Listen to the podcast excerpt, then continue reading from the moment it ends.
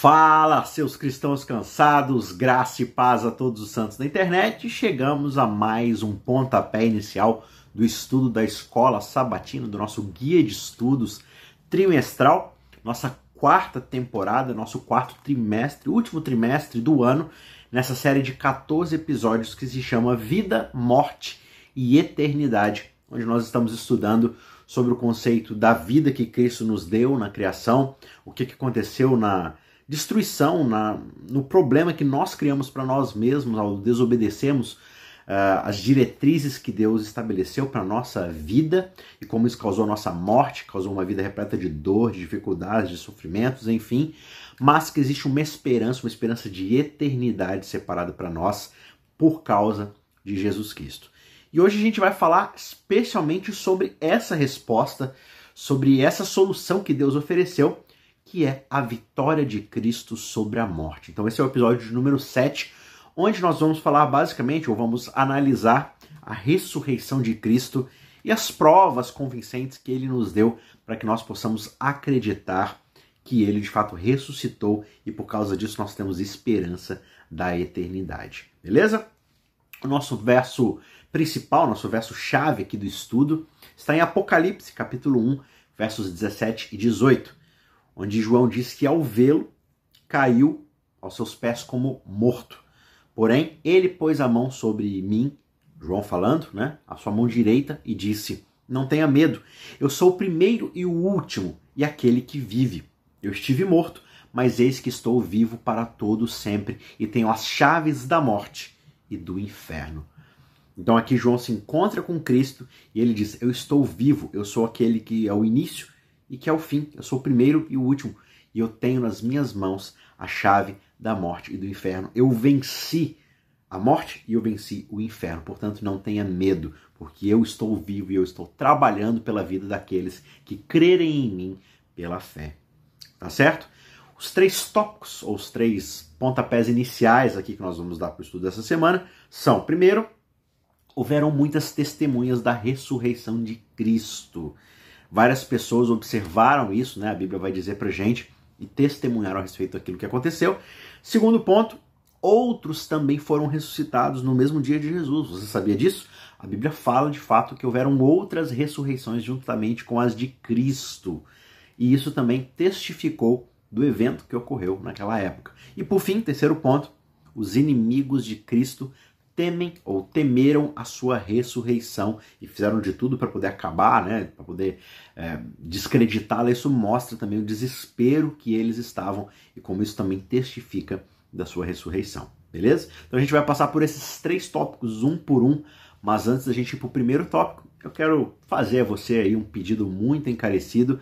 Se você ainda não é inscrito no nosso canal, eu peço que você considere gentilmente, claro, se você quiser, se você achar que é útil, considere se inscrever no nosso canal, porque além da nossa recapitulação ou pontapé inicial aqui da lição, a gente tem também uma meditação diária esse ano, está quase acabando o ano, mas vale muito a pena ainda você ingressar nessa reta final de estudo e talvez começar lá do primeiro episódio, assistir um, dois, três por dia, enfim, ou começar do zero, começar do primeiro lá e ir assistindo um por um daqui em diante, enfim, tanto faz, você faz como achar melhor.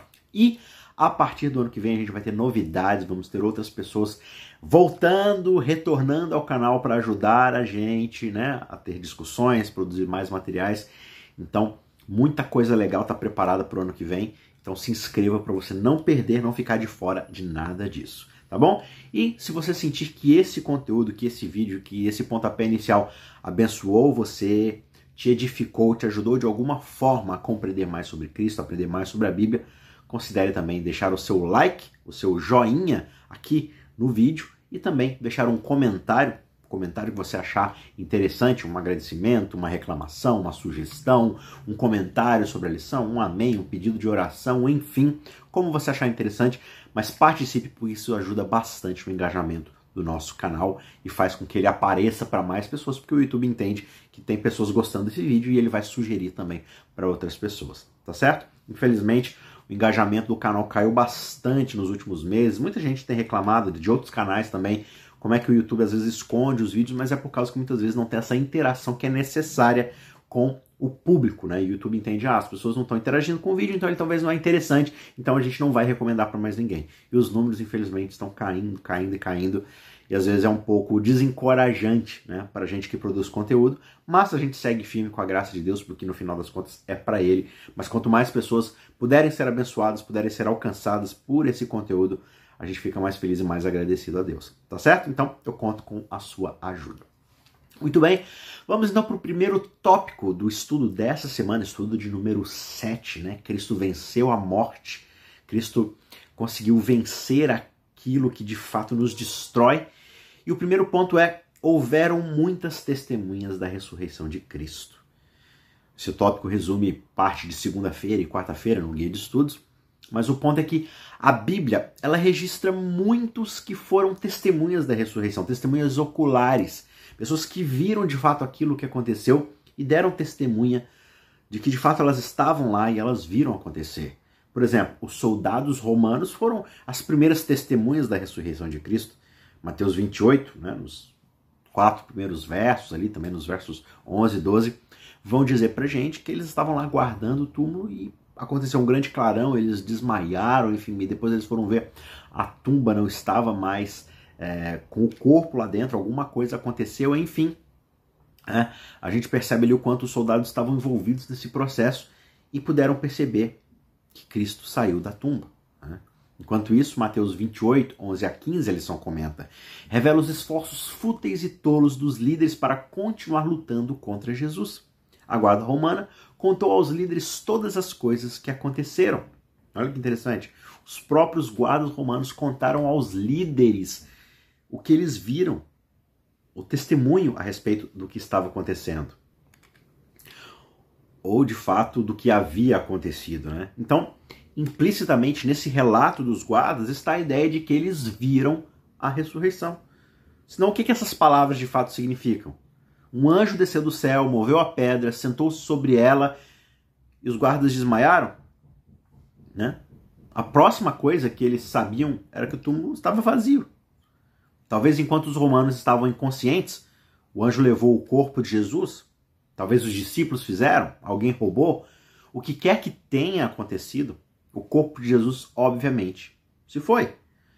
Um anjo do céu descendo, os homens desmaiando de medo e o túmulo vazio já teria sido bastante desconcertante para os líderes religiosos. Mas que eles deram uma grande soma de dinheiro aos soldados. Eles subornaram os soldados para acabar com essa narrativa, para manter esses homens quietos. E isso implica que tudo que os soldados estavam dizendo perturbava profundamente aqueles líderes religiosos. E o que eles falaram, é claro, foi a respeito da ressurreição de Jesus. Outras testemunhas a respeito desse evento foram as duas Marias, que foram as primeiras a verem Jesus após sua ressurreição. Está registrado nos versos 9 e 10 também do capítulo 28. Cristo apareceu repentinamente também aos seus discípulos e a mais seguidores próximos, como registrado lá em 1 Coríntios 15, verso 3 a 7. Né? Aparece para várias pessoas, várias testemunhas oculares. O apóstolo Paulo também pode ter testemunhado pessoalmente a ressurreição de Jesus, como ele fala um pouco disso lá em 1 Coríntios 9, verso 1 e também no 15, verso 8. Você tem, por exemplo, lá em Atos 9, 3 a 6, o caminho para Damasco, na né? experiência de Paulo ao cair ali prostrado em terra e ouvir Jesus falando: Paulo, Paulo, por que você me persegue? Né? E também lá em Gálatas 1, 15 a 17, Paulo relata o tempo que ele passou lá na Arábia, estudando, se aprofundando e aprendendo com o próprio Jesus Cristo. Ele dá esse testemunho de que esteve pessoalmente com Jesus. Né? Então aí está mais um relato de uma testemunha ocular que viu isso acontecendo. Não que estava lá no evento da ressurreição, mas que viu o próprio Jesus e se relacionou com ele lá na frente. Sobre essa experiência, Ellen White ela vai dizer que ali na solidão do deserto, Paulo teve a ampla oportunidade para o estudo tranquilo e a meditação. E Jesus comungou, ou seja, teve comunhão com ele e o estabeleceu firme na fé, concedendo-lhe uma rica medida de sabedoria e de graça. Está lá em Atos dos Apóstolos, Atos dos Apóstolos, página 125. Então aqui você observa todas essas testemunhas que ou participaram ali do processo de ver o que aconteceu durante o evento da ressurreição, ou que depois se encontraram com Jesus após o domingo da sua ressurreição e viram que ele estava de fato vivo. Pessoas que haviam visto ele morrer na cruz, haviam visto ele ser sepultado, agora se encontravam com ele em vida e interagiam com ele. Então, eles vão dar esses relatos e não é uma pessoa, não é duas, não é nem os doze, é muito mais gente que vai e vê o que está acontecendo e continuam dizendo para todas as pessoas, testemunhando a respeito desses eventos, pregando, né? Os discípulos pregam e são perseguidos, presos e mortos por afirmarem isso, mas nenhum deles cede. Todos eles mantêm a mesma versão dos fatos. Ora, se eles estivessem simplesmente mentindo, será que valeria a pena entregar a própria vida por causa de uma mentira? Por causa de uma invenção? Né? Ir até o final, ir até a morte perder o direito de viver para sustentar uma mentira. Não, eles estavam de fato entregando as próprias vidas por algo que eles firmemente acreditavam e tinham experimentado e queriam dizer para todo mundo. Beleza? Ponto de número dois aqui do nosso pontapé é que outros também foram ressuscitados naquele evento da ressurreição de Cristo. Interessante que um grupo especial de mortos, que eram justos, foi ressuscitado justamente com Jesus Cristo. Esse relato está lá em Mateus 27, versos 51 a 53. O véu do santuário se rasgou em duas partes, de alto a baixo. A terra tremeu e as rochas se partiram. Os túmulos se abriram e muitos corpos de santos já falecidos ressuscitaram. E saindo dos túmulos depois da ressurreição de Jesus, entraram na Cidade Santa e apareceram a muitos. Olha que interessante. É possível que essas pessoas tenham feito parte das tais muitas provas incontestáveis que os discípulos citam no sermão lá de Atos capítulo 1, verso 3, né? É, eles interagiram com Jesus e falaram desse Jesus cujas provas incontestáveis a respeito da sua ressurreição estavam circulando entre eles, né? Provas essas pelo qual Cristo deu de fato evidência de sua ressurreição.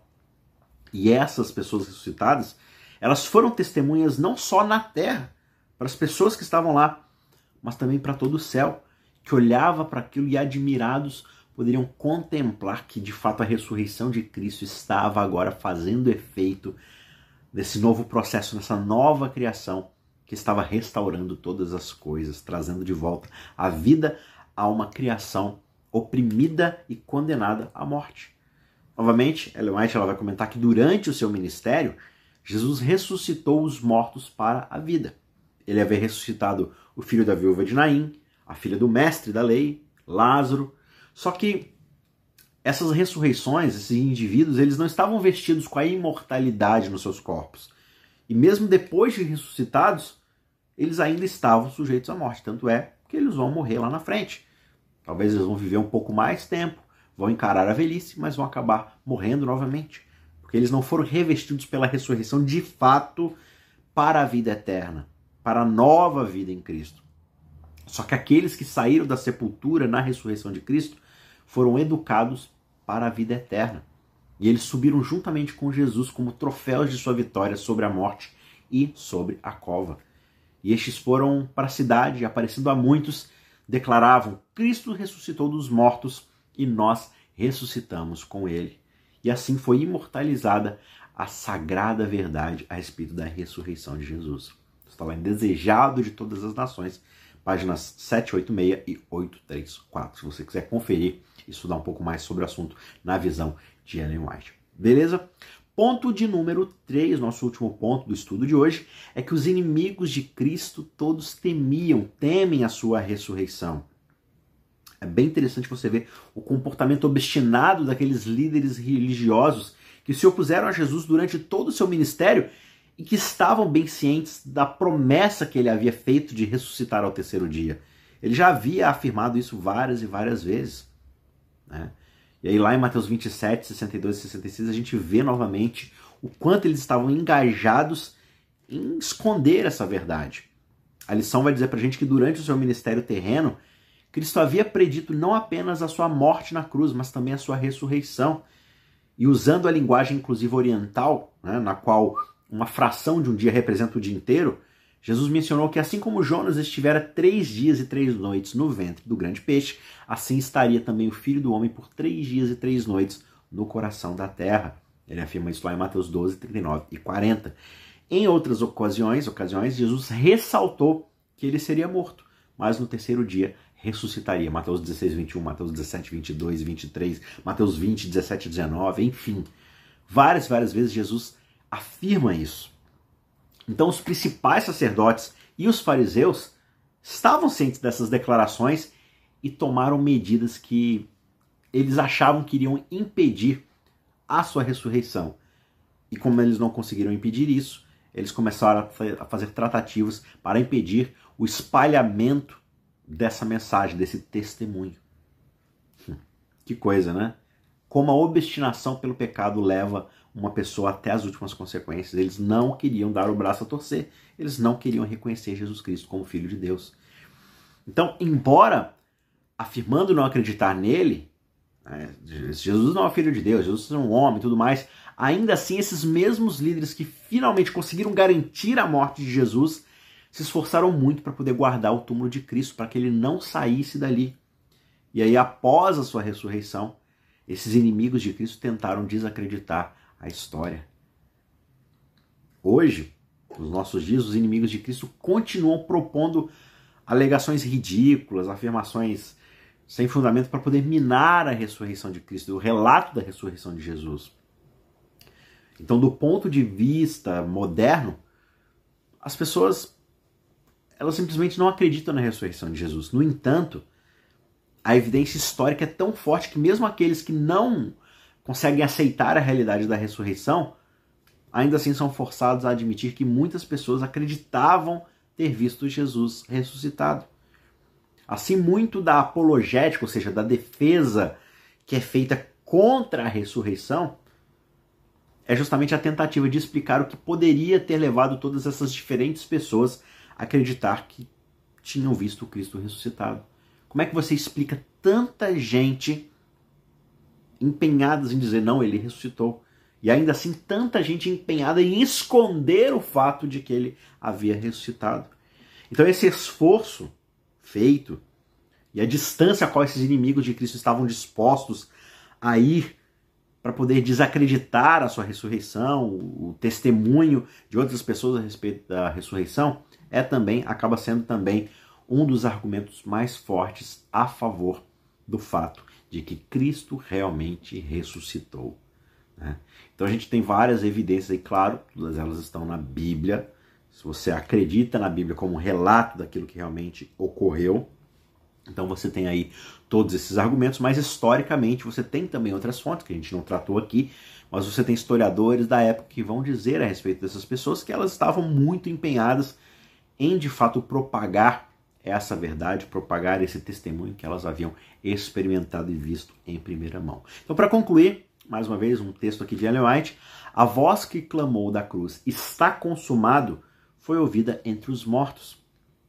Perfurou as paredes dos sepulcros e convocou os adormecidos a se levantarem. E assim também será quando a voz de Cristo for ouvida do céu. Essa voz penetrará nas sepulturas e abrirá os túmulos e os mortos em Cristo ressuscitarão. Na ressurreição do Salvador, algumas sepulturas foram abertas, mas em sua segunda vinda, todos os preciosos mortos ouvirão sua voz e sairão para a vida gloriosa e imortal.